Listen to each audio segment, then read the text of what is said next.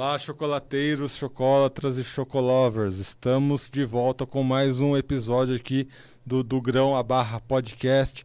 Esse é o podcast mais gostoso aqui do site Notícias Agrícolas, sempre trazendo informações desses setores maravilhosos que são os setores do chocolate e do cacau. No episódio de hoje eu estou aqui com a Zélia, ela que é lá do Chocolatras Online, é um blog e ela é detentora aí de um grande acervo de chocolates, livros, enfim. É uma aficionada em chocolates e a gente vai contar um pouquinho a história dela. Zélia, seja bem-vinda aqui ao Do Grão a Barra Podcast. Olá, boa tarde para todo mundo. É um prazer estar aqui com vocês e prazer sempre falar de chocolate, né? Bom, Zélia, conta um pouquinho da sua história pra gente. Bom, eu sempre fui chocolatra. Eu até aprendi a fazer chocolate, bombons, essas coisas da época que eu estava na faculdade. Eu fiz faculdade de engenharia. Mas depois eu fui para o lado da engenharia, o lado da tecnologia e larguei um pouco o chocolate. Mas, assim, de fazer, né? Mas eu sempre fui é, doida por chocolate, de provar e conhecer os chocolates que tem por aí e tal. E em 2014, eu estava trabalhando com desenvolvimento de sites e eu resolvi fazer um blog para mim, para uh, ah, desenvolver algumas tecnologias de blog que eu queria aplicar para os meus clientes. E aí eu falei, bom, vou fazer um blog de uma coisa que eu adoro, vou fazer um blog de chocolate. E eu comecei a escrever aquilo que eu sabia, aquilo que eu conhecia, aquilo que as grandes empresas falam para gente. E eu cheguei à conclusão que não se fala muita coisa, né? O chocolate tem milhares de anos de com, começou como bebida e depois como barra e depois bombons, etc. Mas é, a gente não tem tanto conhecimento assim como consumidores. Eu descobri que eu não sabia tanta coisa. E aí eu comecei a estudar comecei a compartilhar aquilo que eu estava estudando estava descobrindo, e eu descobri que tinha uma revolução acontecendo no mundo dos chocolates, que eram os chocolates bean to bar. Esse termo não se falava no Brasil em 2014, 2015, ninguém falava de bean to bar. Já existiam algumas uh, iniciativas nesse sentido, chocolates com esse tipo de produção e com esse tipo de pensamento, mas o termo mesmo bean to bar não se falava e não se comunicava isso para os consumidores. Eu descobri isso em viagens para o exterior, principalmente os Estados Unidos. Me encantei com o chocolate bean to bar, com o conceito, com os sabores, com o chocolate de origem que é, os sabores diferentes que podem vir só do cacau, né, sem aromatizantes, nada disso. Eu me encantei com tudo isso e comecei a prestar mais atenção no que estava acontecendo aqui dentro do Brasil e também provar chocolates do mundo todo. Então, acabei focando é, depois que eu conheci esse nicho dentro do chocolate, tem esse subnicho que é do Bintubar, eu me encantei com ele e comecei a focar mais nele. Eu, quando eu comecei o blog, eu comecei sempre com a intenção de falar de chocolate de consumo. A maioria das pessoas que fala de chocolate fala de chocolate como ingrediente, como receita. Mas eu não, não curto isso. Para mim, chocolate é a estrela principal, não é um coadjuvante. E aí, em determinado momento, eu passei a focar mais ainda no chocolate de origem, chocolate bean to bar, tree to bar, visitar fazendas, visi fazendas de cacau, visitar fábricas de chocolate bean to bar. Um, em 2017, eu, eu achava que faltava informação sobre degustação, sobre a parte sensorial de consumir um chocolate. Então, eu fui fazer cursos no exterior, porque não existia nada parecido aqui. E naquele ano eu fui convidada para ser jurada do International Chocolate Awards também. E naquele ano, 2017, eu criei o prêmio Bintubar Brasil, com o objetivo de ajudar a divulgar esse movimento e ajudar os, os chocolate makers a fazerem melhores chocolates, porque quando você tem a avaliação de, dos jurados você consegue saber onde você pode melhorar o seu chocolate. Então, é, tinha esses dois objetivos, tem, né, esses dois objetivos o, o Prêmio Bintubar Brasil. E foi super legal. Eu, no, nos quatro, nas quatro edições eu tive jurados internacionais, tive os jurados brasileiros. É, a partir da segunda edição eu coloquei o prêmio também com júri de consumidores, são júris separados, de consumidores e de especialistas.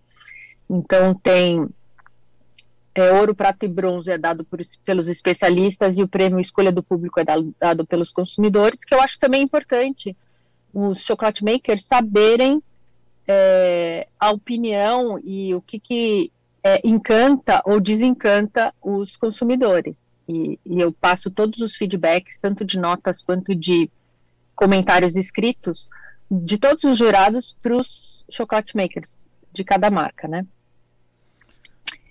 E, e fora isso, em 2020 eu esse, esse, esse meu prêmio fez teve uma boa repercussão com os jurados internacionais que começaram a falar lá fora sobre o prêmio, que é um esquema diferente das competições internacionais.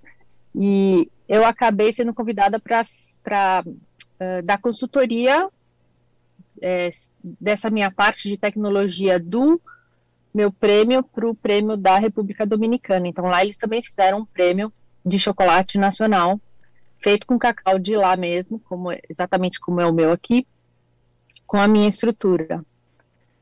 Uh, e em 2021, agora esse ano, eu lancei o meu curso online de uh, degustação de chocolates, mas ele não é, eu chamei de curso de degustação, mas na verdade é um curso que fala sobre chocolates de origem, chocolates bean to bar, tree to bar, a diferença dos chocolates tradicionais e tal. Então é mais um curso sobre chocolate, só que se eu chamasse de curso de chocolate, todo mundo ia achar que ia aprender a fazer chocolate. A única coisa que eu não ensino nesse curso é como fazer chocolate. Mas é, eu ensino toda a parte sensorial e, e toda a teoria por trás de você escolher um bom chocolate para você. Bom, é isso. é, como dá para notar, né, pessoal, quando é, tem um, uma longa história aí, né, não é à toa que talvez você tenha um dos maiores acervos aí de, de chocolates, né, do, do, Brasil. A gente vai chegar a debater um pouquinho esse ponto, uh, mas vamos por partes, né? Vamos começar lá no, no começo da, da sua primeira resposta, que é sobre essa questão da jornada. Eu me identifiquei um pouco, né? Porque a minha jornada foi um pouco parecida com a sua, com alguns detalhes indiferentes, né?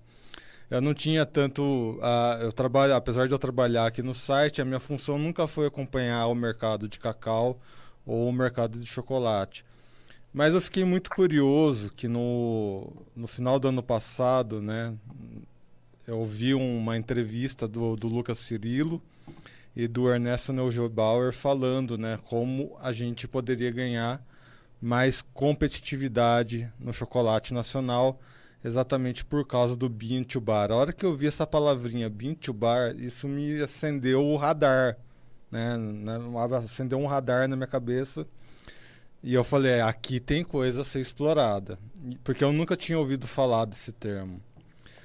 É, uhum. Então eu comecei a minha jornada de conhecer os chocolates a fundo, primeiro pelo bean to bar, para depois fazer essas comparações com os chocolates tradicionais. É um pouquinho inverso da sua história, né? De, de vir de, de um gosto por chocolate, né? De estudar chocolate e acabar conhecendo aí, se aprofundando em Bar. Mas onde que entra a minha pergunta, né? Você acha que essa falta de informação, eu, eu, eu que sou né, um jornalista da área de agronegócio e tudo mais, esbarrei no Bar por um acaso, você vê que as pessoas comuns, né, os, principalmente os urbanos, eles já têm essa noção de como funciona o mercado de cacau, o mercado de chocolates, ou não, a gente tem um longo caminho aí pela frente para trazer essa comunicação de nicho de chocolates. A gente tem um longo, é, a gente tem um longo caminho pela frente, mas já, cami já caminhamos um tanto, né? Não é uhum. como quando eu comecei que, se você falasse bean bar, ninguém tinha ideia do que era e você não conseguia encontrar esse termo em nenhum lugar. Não existia um chocolate que tivesse escrito na embalagem bean to bar. Não existia um site, se você pesquisasse bean to bar no Google, ia só vir coisas em inglês. Hoje, se você pesquisa bean to bar no Google no Brasil, aparece um monte de coisas, inclusive coisas que eu escrevi e muitas marcas também escreveram, que estão desenvolvendo seus chocolates bean to bar. Então, não é como cinco anos atrás, mas a gente ainda tem muito para caminhar, mas é, estamos caminhando, né? Basicamente, o que o Chocolatras Online faz é conscientizar as pessoas sobre isso. E o curso de degustação também tem esse objetivo. O Prêmio Bintu Bar Brasil também tem esse objetivo de divulgar para as pessoas essa possibilidade de um chocolate nacional feito com cacau brasileiro e de qualidade. A gente está acostumado a comer chocolate porcaria porque foi isso que foi feito nos últimos anos. É, é, se preocupava muito mais em quantidade de produção de cacau e quantidade de produção de chocolate e não tanto qualidade. E o Bintu Bar tem um foco no sabor do cacau, um foco em é, ser uma cadeia é, produtiva mais curta e ser um chocolate com mais sabor de cacau. Ainda vai ter gente que vai gostar mais do chocolate com sabor de açúcar. E, é, e tudo bem para essas pessoas, mas é legal elas saberem que existe outra opção, né? Que é o chocolate com o verdadeiro sabor do cacau. Eu, por exemplo, já peguei ranço. Açúcar é um negócio que eu não aguento mais. não dá. É, eu acho que ele rouba todo o sabor um das coisas. É, ele, ele na verdade é que nem o sal. Se você coloca um pouquinho, ele destaca o sabor do alimento. É. Se você coloca um monte, ele tampa o sabor do alimento e passa a ficar enjoativo e desagradável. É exatamente como o sal, né? Então, assim, eu, eu acho legal um chocolate que tem um pouquinho de açúcar, ou algum derivado, a gente fala, quando a gente fala açúcar, a gente está falando de açúcar de cana, mas pode ser açúcar de coco, pode ser outros, outros uh, adoçantes ou coisas que trazem esse açúcar, né? Estão usando agora com açúcar de maçã, açúcar de beterraba, sei lá. É, tem outras opções, mas eu acho que é, é legal ter um pouquinho de açúcar, não é ruim. Só que tem que dosar, né? Não pode exagerar. E Zé, sabe uma coisa que eu fiquei até um tanto quanto surpreso? Que a gente vê, algum, apesar desse trabalho de formiguinha, né, que a gente vai ter pela frente, eu vejo alguns saltos acontecendo, né, na comunicação, ainda nesse assunto da comunicação, que eu falo, cara, eu não estava esperando por isso. Por exemplo, teve aquele prêmio da CNA, né, há um mês atrás, uhum. né, um pouco menos uhum. talvez. E, os, uhum. e foram sete né, indicados lá, e os sete indicados de repente apareceram na revista Forbes. Eu falei, caramba, eu fiquei uhum. surpreso, realmente. Você vê esses saltos acontecendo também eh, no, nesse sim, mundo Bintu Bar? Sim, porque o Bintu Bar está ganhando o mundo, né? E, e os chocolates brasileiros, eles estão se destacando também na imprensa internacional, em lojas internacionais, principalmente nos Estados Unidos e Londres, e estão ganhando vários, várias competições, sendo premiados em várias competições internacionais, não só no Prêmio Benchmark Brasil, mas no Academy of Chocolate, que saiu no mês passado, o resultado também tem, acho que, não lembro, sete ou acho que nove premiados brasileiros. Estou é, falando de marcas, né? Porque teve marca que foi premiada com mais de um chocolate. Um, e o International Chocolate Awards também. Tem, tem vários brasileiros premiados nos últimos quatro, cinco anos. Então, já começa a ter um destaque. Cacau brasileiro também já tem um destaque lá fora. O cacau do Vale Putumuju, o cacau do João Tavares, são, são uh, cacaus que estão sendo usados em chocolates Bintu Bar internacionais e de marcas importantes. É que o que a gente via antes era assim, o cacau brasileiro indo, né, sendo beneficiado lá, industrializado e voltando com um valor agregado bem mais alto. Agora isso está acontecendo aqui, né, o caminho inverso. Né, mas tem que pensar uma coisa, uh, esse cacau que você está falando que vai para lá, trabalha e volta, não é cacau fino, é cacau comum, tá? Então, o, o o que o Brasil estava vendendo era, em quantidade era cacau comum para ser, ser feito um chocolate que vai aromatizante. O aromatizante é usado para uh, mascarar algum defeito ou dar algum sabor que o cacau não tem. Então a gente está acostumado a comer chocolate com sabor de açúcar e baunilha e não chocolate com sabor de cacau. E para comer um chocolate com sabor de cacau, o chocolate precisa ser feito sem é, o que sem aromatizante, né? Ele precisa ser feito é, com cacau fino, que é um cacau que teve uma, um tratamento adequado na fazenda em termos de fermentação e secagem.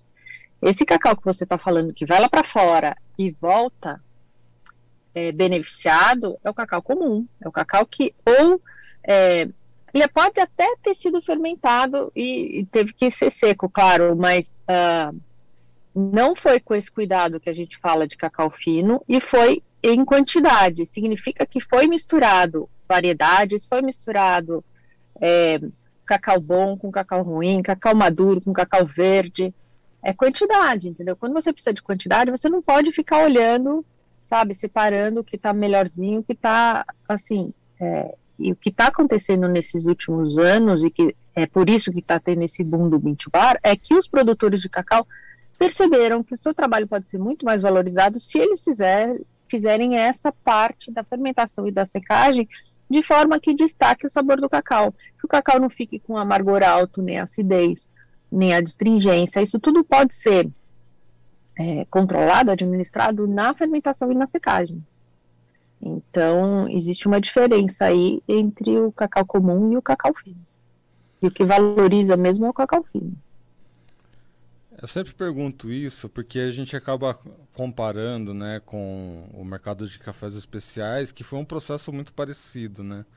Uh, uhum. Esse foco né, no, nos cafés especiais que foi se aprimorando e de repente as próprias indústrias maiores precisaram se mexer para acompanhar, né? Não que o, o café tradicional tenha saído do mercado, até por uma questão né, de, de valores, né? Tem gente que não só por gosto, mas às vezes por uma necessidade precisa de um produto mais acessível e tudo mais. Esse é o mesmo caminho que tende aí a seguir o, o mercado de cacau, né? O mercado de chocolate, você acredita nisso? Eu acredito que sim, eu acredito que sim. Eu acho que vai ter mercado para todo mundo como você falou, tem gente que não quer pagar por um produto mais caro ou não pode pagar por um produto mais caro. E outra, se todo mundo no mundo resolver comer chocolate Bintu Bar, o chocolate Bintu Bar vai, vai ficar inacessível, porque a produção de cacau não consegue produzir só cacau fino. Sempre tem o cacau que, que não vai ser. É, não vai ser bom, porque senão você vai desperdiçar também um cacau que foi colhido maduro, foi, o, verde, entendeu? Assim, fora de época, ou que teve algum problema na fermentação ou na secagem. Existem vários fatores aí. Então, assim, é, vai continuar existindo chocolate feito em quantidade grande, a partir de cacau comum, que também é produzido em quantidade grande, e vai existir esse outro nicho que é um pouco mais valorizado. O que eu acho que é importante é que esse cacau comum, em alguns lugares do mundo, é tão desvalorizado e a cadeia produtiva é tão longa, quer dizer, tem tantos intermediários entre o produtor de cacau e o fabricante do chocolate, que o produtor de cacau recebe muito pouco por aquilo, pela sua produção. Então, é, aí realmente não é uma coisa justa, mas é uma coisa que precisaria ter uma, uma solução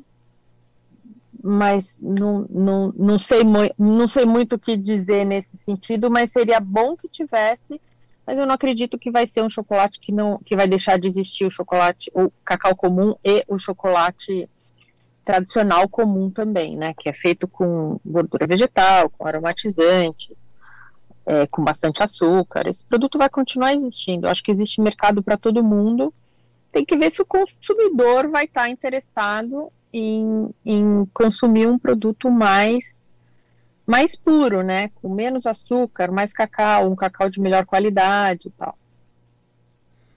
Eu acho que a experimentação vai ficar em aberto. Todo mundo acaba experimentando um momento ou outro.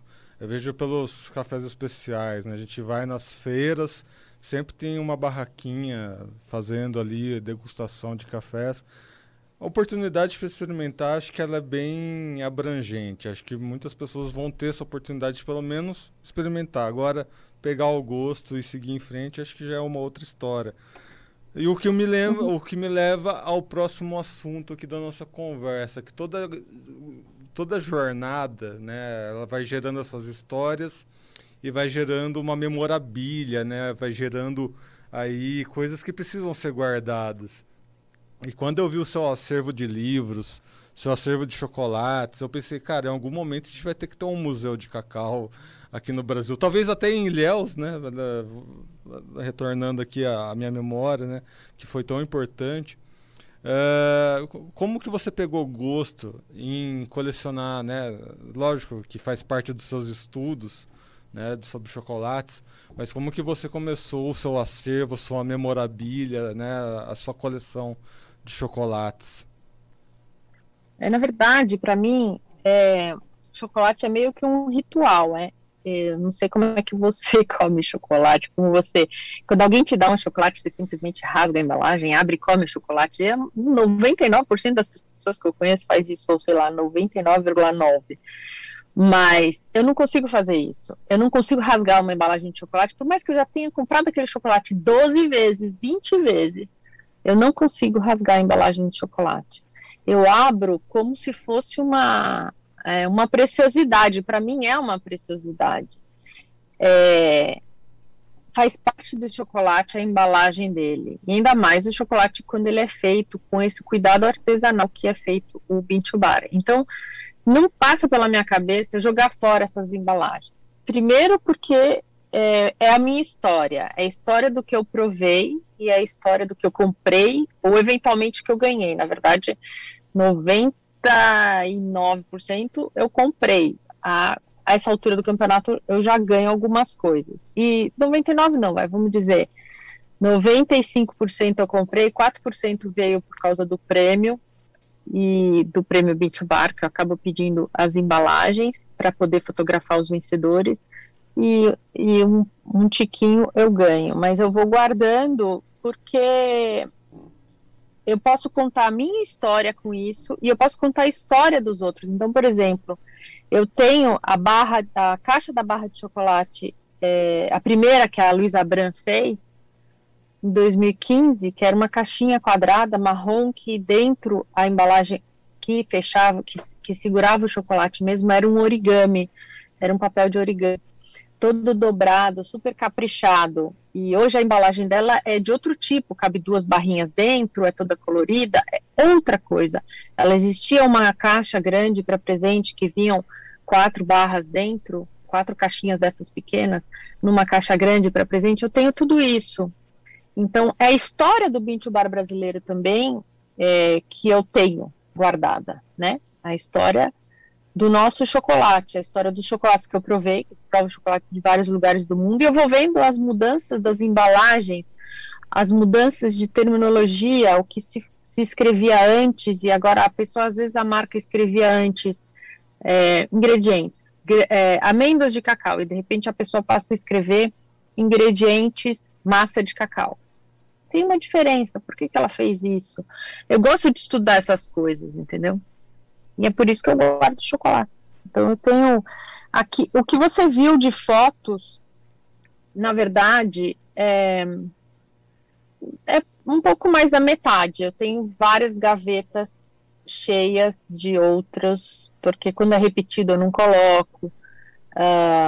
Tem, tem várias outras embalagens que eu não coloco lá, porque às vezes eu compro um chocolate que eu achava que era Bintubar e quando eu vou ver eu descubro que não era bem aquilo, ou tem alguma coisa errada, ou às vezes alguém me traz de viagem um chocolate, por exemplo, meu marido foi para a Rússia na época da Copa e trouxe um chocolate russo. O chocolate era um tipo um Nestlé, entendeu?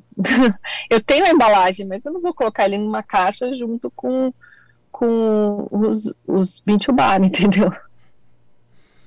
Eu falei sem pretensão nenhuma, mas se de repente acontecesse museu do, do cacau, você daria uma excelente curadora, com certeza. Ah, imagino que sim, mas você sabe que tem mais gente, né, que é. coleciona embalagens de chocolates. Eu já fui contactada por um senhor um tempo atrás, é, me pedindo que eu se eu tivesse é, duplicadas as embalagens, se eu pudesse mandar para ele. Eu mandei várias. Teve uma vez que eu fiz uma rapa aqui e porque não dá para guardar tudo, absolutamente tudo que eu compro, que eu que eu e que eu que eu tenho. Então, de vez em quando eu tenho que fazer uma, uma limpeza e aí quando ele me pediu, eu mandei vários que eu tinha duplicados.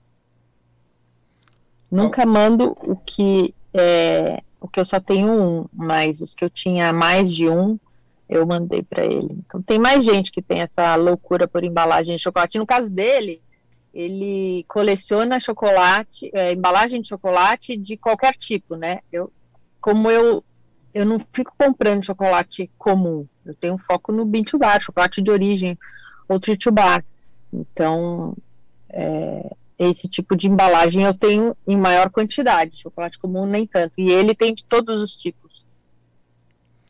Isélia, na sua experiência, né, de bean to bar, treat to bar, eu vejo, né, no Instagram aparecendo marcas ao redor do mundo, né? Eu vejo marcas aparecendo até em lugares que eu não imaginei que, que chegaria isso, né? Japão, Coreia, uh, Havaí, eu vi muita marca Beauty Bar, mas daí talvez por influência dos Estados Unidos, né?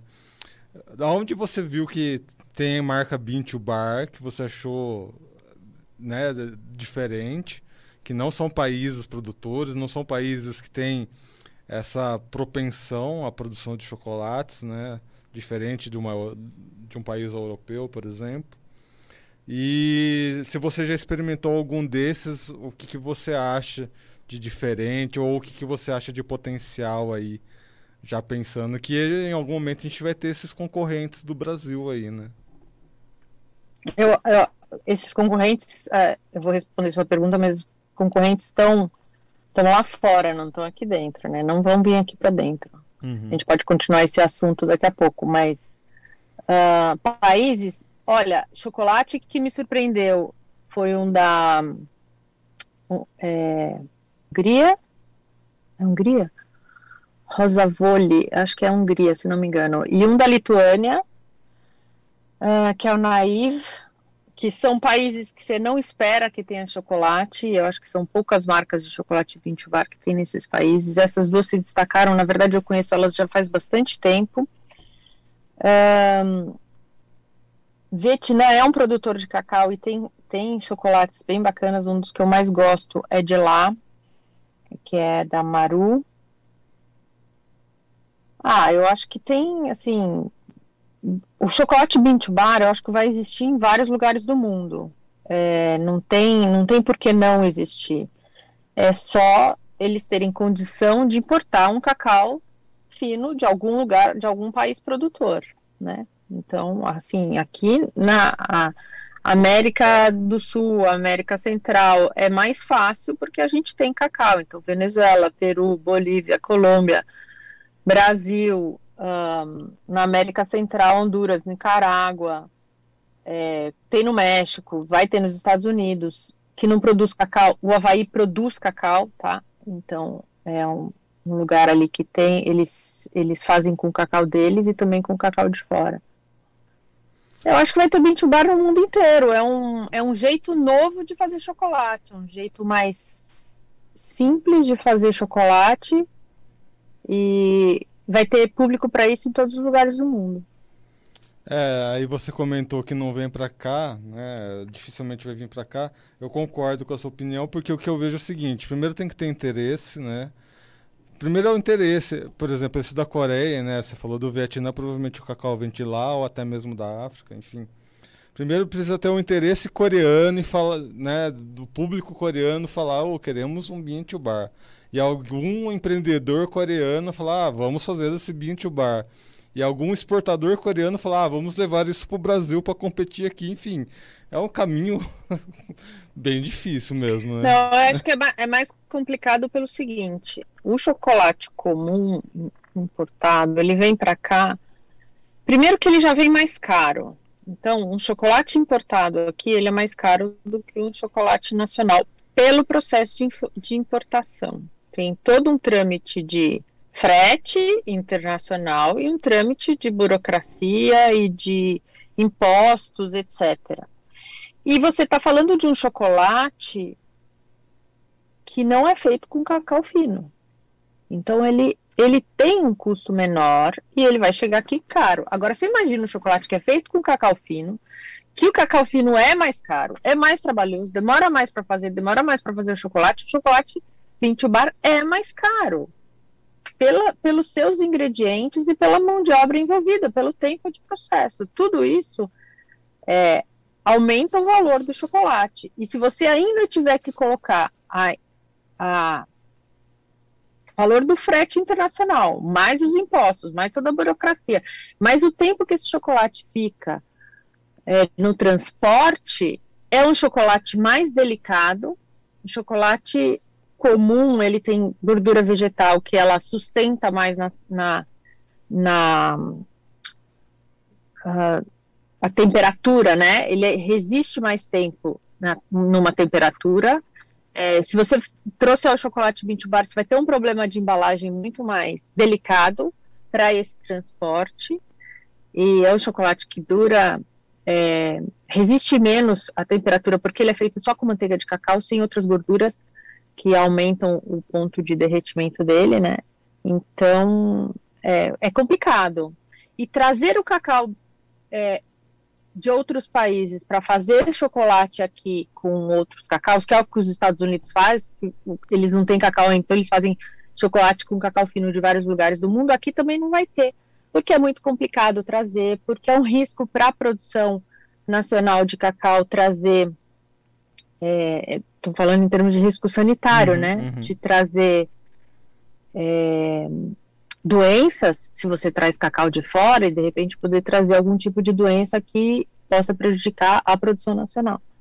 Então, por uma série de motivos, eu não acho que vai ter esse, eh, a concorrência do chocolate internacional feito eh, de forma beach bar aqui no Brasil. Eu acho, olha, posso estar enganada, mas não acho que se, se acontecer, não vai ser para agora. Eu acho que não vai acontecer e se acontecer, vai ser bem mais para frente.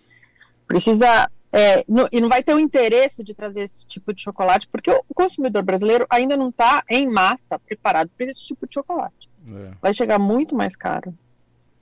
A única possibilidade que eu vejo seria uma grande franquia internacional abraçando essa ideia aí. Eu estou pensando nisso porque não é então, Mas que... o chocolate Bintu Bar ele é uma quantidade pequena, ele é feito é. em assim, uh, Existem várias, várias interpretações do termo bintubar, tá? Na minha interpretação, ele é feito de forma artesanal. Então, uh, não, é, não são grandes empresas ou grandes franquias que vão fazer um chocolate bintubar. Entendeu? Eu acho, uma, acho complicado isso. No, na interpretação que eu tenho de bintubar. Uhum. E eu entrei nessas perguntas né, de âmbito internacional porque é, você né, fez, coordena o prêmio Binho Bar Brasil e você exportou essa ideia. Aí eu pensei, será que a gente vai ver, né? A gente, você já levou a ideia para fora. Vamos ver um concurso. Não, a gente tem, né, o um concurso internacional de, de chocolates, mas talvez num formato que acabe integrando, sabe, esses diferentes elementos. Como é que você vê esse caminho? Não, já existe. é... Não, já existe. Os dois grandes, dois grandes concursos internacionais, o Academy of Chocolate Awards e o International Chocolate Awards, eles já têm as suas divisões, as suas categorias de chocolate bean bar. Já existe isso lá. Entendeu? Então, não, a, a diferença para o meu prêmio dos outros é que o meu prêmio, ele é absolutamente às cegas. Eu mando as formas idênticas, os chocolate makers me mandam os chocolates, eles são totalmente idênticos. Então, não tem como um jurado identificar o chocolate. nas competições internacionais, pelo volume de, de chocolates que eles recebem, eles recebem o chocolate do jeito que o, o chocolate maker vende. Então, você, como jurado, algumas vezes você identifica qual chocolate você está provando, porque tem algumas marcas que têm é, forma própria. Uhum, uhum. Com essa diferença do meu prêmio para os outros. E, e, o meu prêmio escalar mundialmente, eu acho inviável. Exatamente por isso, porque você tem que usar o mesmo tipo de forma. Já é complicado eu mandar as formas para o público brasileiro. É, pro, tanto para o é, público, não, desculpa, chocolate makers brasileiros, porque o Brasil é imenso e demora um tempão para a forma chegar lá, eles fazerem o chocolate, mandarem de volta o chocolate para mim, para eu identificar, porque eu tiro a identificação da caixa que eles mandam com o nome deles e coloco uma numeração em todos os chocolates. Monto os kits dos jurados de forma aleatória com aqueles chocolates que eu recebi e mando para os jurados. Então, assim, os jurados não têm como identificar os chocolates. Imagina você fazer isso, já é complicado no Brasil, imagina você fazer isso com chocolate do mundo inteiro. Não, não é inviável é inviável. É, vale para isso que eu fiz, que é a República Dominicana quis fazer o concurso deles, então é válido, o território deles é bem menor, é bem mais fácil para eles fazerem essa distribuição de formas e receber o chocolate de volta e mandar de volta para os jurados os, uh, as amostras. Em, em regiões grandes fica mais complicado, tudo fica mais complicado. É, a saída da CNA mesmo foi que os chocolateiros enviassem formas de gotas de chocolate. Você acha essa ideia vale a pena, né? Mandar gota de chocolate? Eu não entendo. Se vai vale, derreter. Vale. É. Vale. Eu não sei como eles fizeram a embalagem disso, né? Porque como é que você numera as gotas? Ah, já, acho não sei que como eles fizeram. Teve uma. Acho que era 500 gramas a 1 quilo, né? O próprio chocolateiro ficava nessa função então, de criar uma embalagem para mandar isso daí. Então, mas aí na hora que você serve para os jurados, é, depende, né? Eu não sei como é, não sei como é que foi o júri deles. É. Uh, como é que você identifica isso para não misturar com os outros uhum. chocolates? Você entendeu? Então, quando eu apresento o, os, os meus chocolates, eles estão identificados um a um. Então, o jurado pega aquele chocolate, ele sabe qual número ele tem que votar e, e o que, que ele vai falar daquele chocolate em si. Eu não sei como funciona isso com gotas, para falar a verdade, eu não estava nem sabendo que era com gotas. É, eu vi na. Mas sim, facilita com certeza, dependendo de como é a embalagem, facilita com certeza. A gente acaba lendo os regulamentos, né? A gente que é curioso, né, Zé? Vai ler as letrinhas miúdas, vai, vai vendo esses detalhes. Agora eu vou ler as letrinhas miúdas dele também, porque agora eu fiquei curiosa para saber como eles identificam isso. Pois é, legal. pois é. E, De repente até faço isso para o próximo. É, então, é isso aí que eu quero chegar. Como é que tá os próximos concursos aí? O que, que você pode trazer pra gente? Prêmio Bar Brasil, semana passada eu soltei a nota de que não vai ter em 2020, é, 2021. Eu fiz em 2020, 2020 com júri virtual. Nos anos anteriores eu tive júri presencial. Uh, tem vários desafios para isso e eu não consegui resolver todos para esse ano. E na verdade eu, eu fiquei esperando, protelando até fim de setembro para ver se dava para fazer o presencial. Eu não consegui, eu acho que ainda não está seguro para fazer um júri presencial, para fazer as pessoas viajarem para virem para cá é, participar do júri, inclusive seria complicado para os internacionais. E não consegui resolver algumas, alguns detalhes do que eu fiz no virtual ano passado, que funcionou, mas um, algumas coisas foram bem complicadas de executar. Então, eu resolvi pular 2021 e vamos ver se 2022 a gente consegue fazer. É. A gente espera que dê tudo certo, né? Qualquer novidade conta aqui pra gente. A gente vai estar tá aqui totalmente disposto para ajudar no que for possível necessário. Uma vez que eu ah, engajei aqui no podcast, entrei de cabeça, me apaixonei pelo mundo Bean to Bar. No que puder colaborar, estamos à disposição, Zélia. Tá ótimo, muito obrigada, fico feliz. Bom, Zélia, foi muito bom o nosso bate-papo, conhecer um pouquinho, né?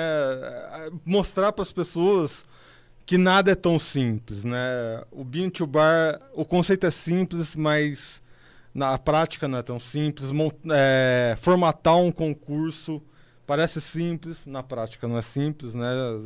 Só, só os desafios que você passou, que contou aqui, já demonstra muito bem. E o uhum. mercado internacional, né? A competitividade internacional que também é o de longe o menos simples possível, ainda mais quando a gente fala bean to bar. Acho que as pessoas precisam ter isso na cabeça. Como a gente está uh, cada vez mais ampliando né, o acesso ao bean to bar, ao, o acesso aos chocolates especiais, as pessoas precisam ter essa noção né, de, de que é complexo, mas que é muito gostoso, né, Zélia? Uhum, com certeza, com certeza. É, eu acho que um, o chocolate brasileiro está crescendo muito aqui lá fora. Toda semana, semana não, mas aí todo mês tem alguém me perguntando sobre marcas de chocolate lá de fora, pessoal lá de fora perguntando, essa semana mesmo, me pediram indicações de chocolates Pinto Bar brasileiros para eles entrarem em contato e de repente é, é, é oportunidade de exportação para o chocolate brasileiro. Então, não acho que para o consumidor não vai chegar aqui o chocolate Pinto Bar internacional, vai ser mais fácil para quem for viajar, que vai ter acesso a esses chocolates, mas para o chocolate brasileiro chegar lá fora, eu acho que tem muito mercado que, que pode ser bem bacana para o crescimento do cacau e do chocolate brasileiro. Bom, Zélia, eu agradeço mais uma vez sua presença aqui. Seja sempre bem-vinda ao podcast do Grão Barra, ao site Notícias Agrícolas.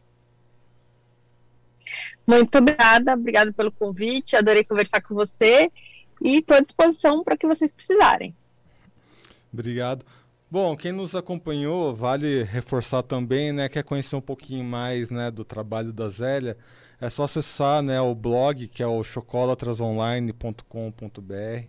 Lá vocês vão conhecer todo o trabalho, né, todos os cursos que a Zélia uh, coloca à disposição das pessoas. Também vale a pena. Como falei, ela tem um grande acervo ali por trás, tem muita história, tem muito conhecimento e é uma comunicadora, né? Comunicadora que ama chocolates, então a gente é, tá todo mundo unido aqui a favor do Bean to Bar brasileiro para crescer. Chegamos na Forbes, chegaremos mais longe ainda. Bom, pessoal. Com certeza. Estamos em todas as redes sociais, no Twitter, no Instagram, no Facebook. Siga as nossas redes. Uh, você que acompanhou esse episódio uh, no YouTube, lembra de se inscrever no canal, ativar o sininho, deixar seu like para que cada vez mais pessoas recebam esse conteúdo. Hoje o nosso podcast foi áudio, né? Foi aquele podcast raiz, porque a gente preza por dois detalhes no podcast. Quem tem uma internet melhorzinha, quem está com uma conexão boa, consegue assistir pelo YouTube, né? Uh, na versão vídeo.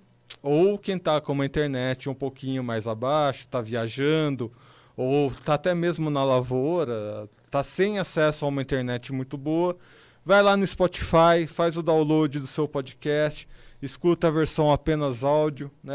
E tem gente que prefere também, né, escutar apenas o áudio. Então temos as duas modalidades, né? Você pode assistir tanto pelo YouTube, no formato vídeo, ou no podcast lá no Spotify, no formato apenas áudio para você seguir aí todas as nossas redes sociais e fortalecer esse caminho glorioso que temos pela frente no mercado Bean to Bar. É isso, pessoal. Até semana que vem. Um abraço.